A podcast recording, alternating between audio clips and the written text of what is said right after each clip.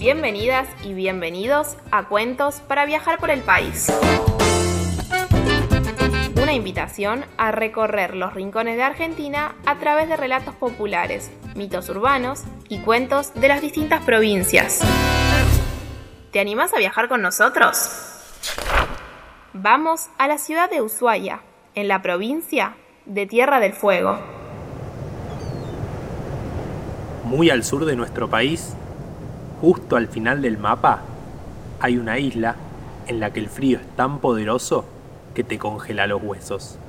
Allí, en el mes de noviembre, hace más de 100 años sucedió esta historia. Un noviembre distinto que dejaría una huella en la memoria de Tierra del Fuego. Había pocas cosas que rompían la monotonía de la vida carcelaria. Una de ellas era la llegada de nuevos internos y la oportunidad de recibir noticias del exterior. Afuera en el bosque florecían los calafates y los pájaros regresaban de sus viajes. Dentro de la prisión, la ilusión de no perder el contacto con el afuera abrigaba la esperanza de los presos. ¿Quiénes serían los novatos? ¿Qué noticias traerían? ¿Qué habrían hecho para llegar hasta allí? Mientras los nuevos reclusos eran ubicados e intercambiaban las primeras palabras con sus compañeros de pabellón, en una de las celdas, otro de los convictos repasaba los últimos detalles de un plan de fuga que guardaba camuflado entre las páginas de una Biblia. Después de dos mil días de encierro, había llegado el momento de escapar. En la cabeza del convicto, el plan parecía perfecto. Escapar vestido de guardia cárcel, salir en barco por el canal de Beagle y reunirse con los compañeros que lo esperaban en Chile. Nunca nadie había logrado hacerlo por tierra, pero él estaba dispuesto a intentarlo en barco.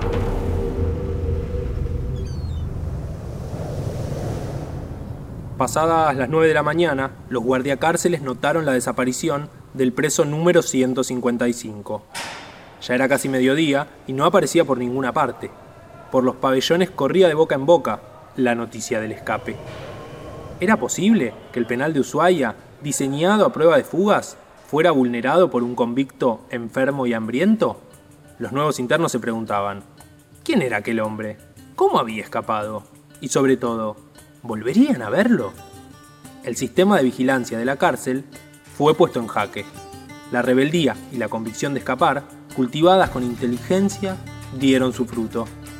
Ese día el ingenio triunfó y el sueño de libertad se hizo posible.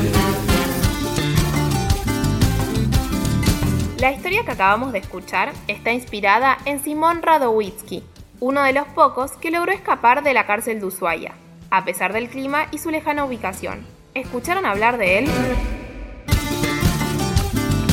Fue un anarquista, encarcelado en 1909 por matar al jefe de la policía Ramón Falcón, en venganza por la brutal represión policial que dejó decenas de muertos y fue conocida como la Semana Roja.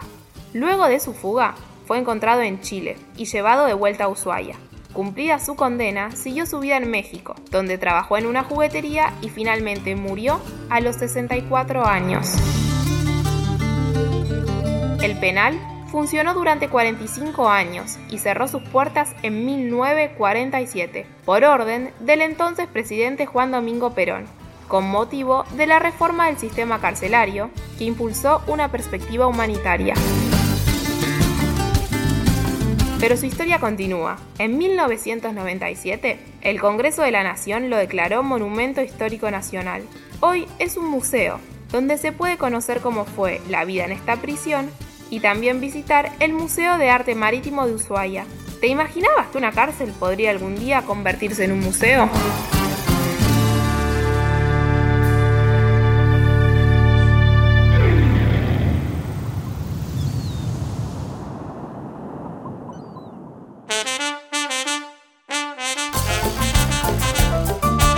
Si te gustó esta historia, compartila y recomendanos. Para escuchar más relatos y conocer otras de nuestras propuestas, seguinos en nuestras redes. Somos una ONG que trabaja para promover el derecho de acceso a la cultura.